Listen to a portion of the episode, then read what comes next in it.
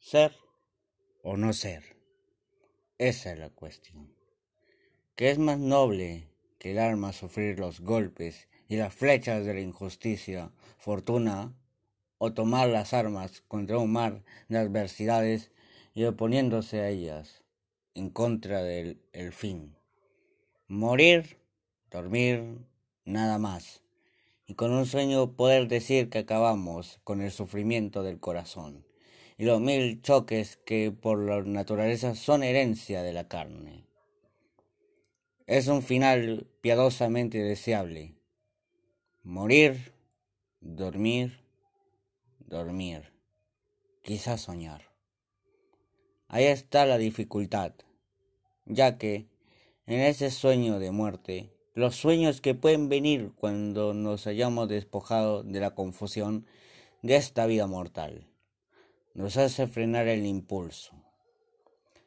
A este respeto que hace que tan larga vida una calamidad.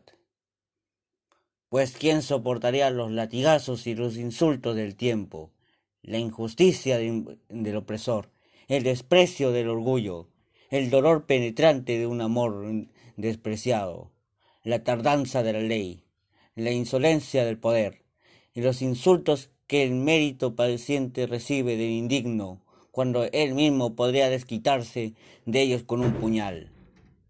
Quejarse y sudar bajo una vida cansada por el temor de algo después de la muerte. El país sin descubrir que cuya frontera ningún viajero vuelve. Aturde la voluntad y nos hace soportar los males que sentimos en vez de volar a otros que desconocemos.